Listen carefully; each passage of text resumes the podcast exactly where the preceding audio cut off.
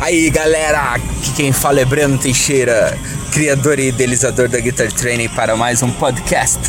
Nesse podcast trataremos de algo simples, mas muito usado na nossa música hoje em dia, que é o Power Chord. E da onde que surgiu o Power Chord? Pelo menos na minha humilde versão. Bom, final dos anos 70,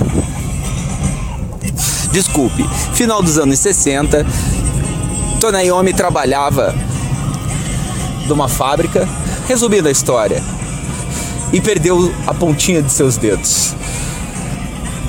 Para tocar, ele precisou fazer dedais.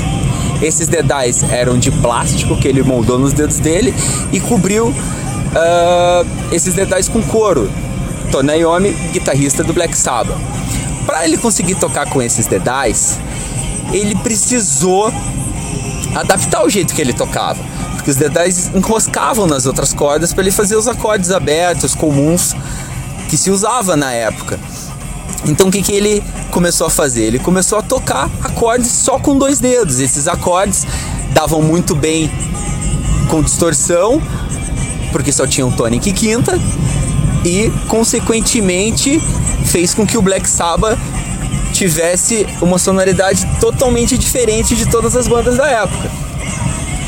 E essa foi a origem do power chord e de todos os gêneros que vieram depois dele de rock mais pesado, influenciado pelo Black Sabbath.